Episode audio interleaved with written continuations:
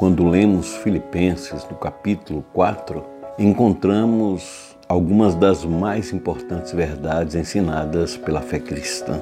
Um exemplo é: alegrai-vos sempre no Senhor. Outra vez vos digo, alegrai-vos. Algumas pessoas que não entendem bem essas coisas pensam que o cristianismo é uma religião sombria. É verdade que seu principal emblema é a cruz, um símbolo de sofrimento. Mas, num sentido mais amplo, a cruz simboliza uma gloriosa vitória, pois a libertação do pecado que ela nos proporciona é a causa de alegria indizível para nós.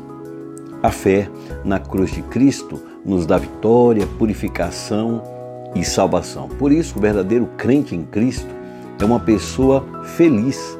Ele se alegra sempre. Um dos motivos de sua alegria é seu maravilhoso relacionamento com um Deus bom, presente.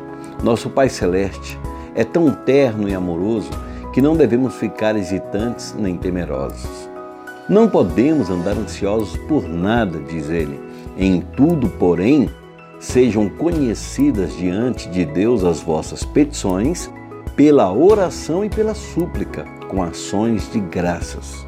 Façamos isso com muita alegria, amor e fé verdadeira, e assim teremos a bênção que não tem preço. Uma bênção é a paz de Deus que excede todo entendimento, guardará os vossos corações e as vossas mentes em Cristo Jesus. Em seguida, há uma lista de coisas que devem ocupar nosso pensamento e devem ser aplicadas em nossa vida.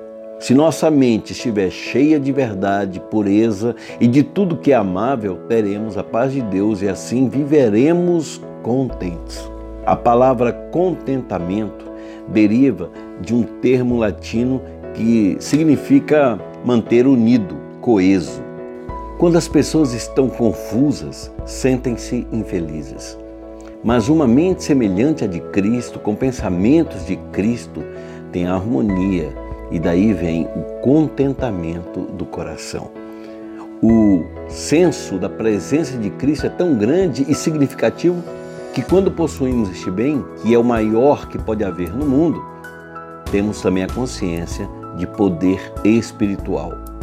E é então que podemos fazer aquela espantosa afirmação: tudo posso naquele que me fortalece.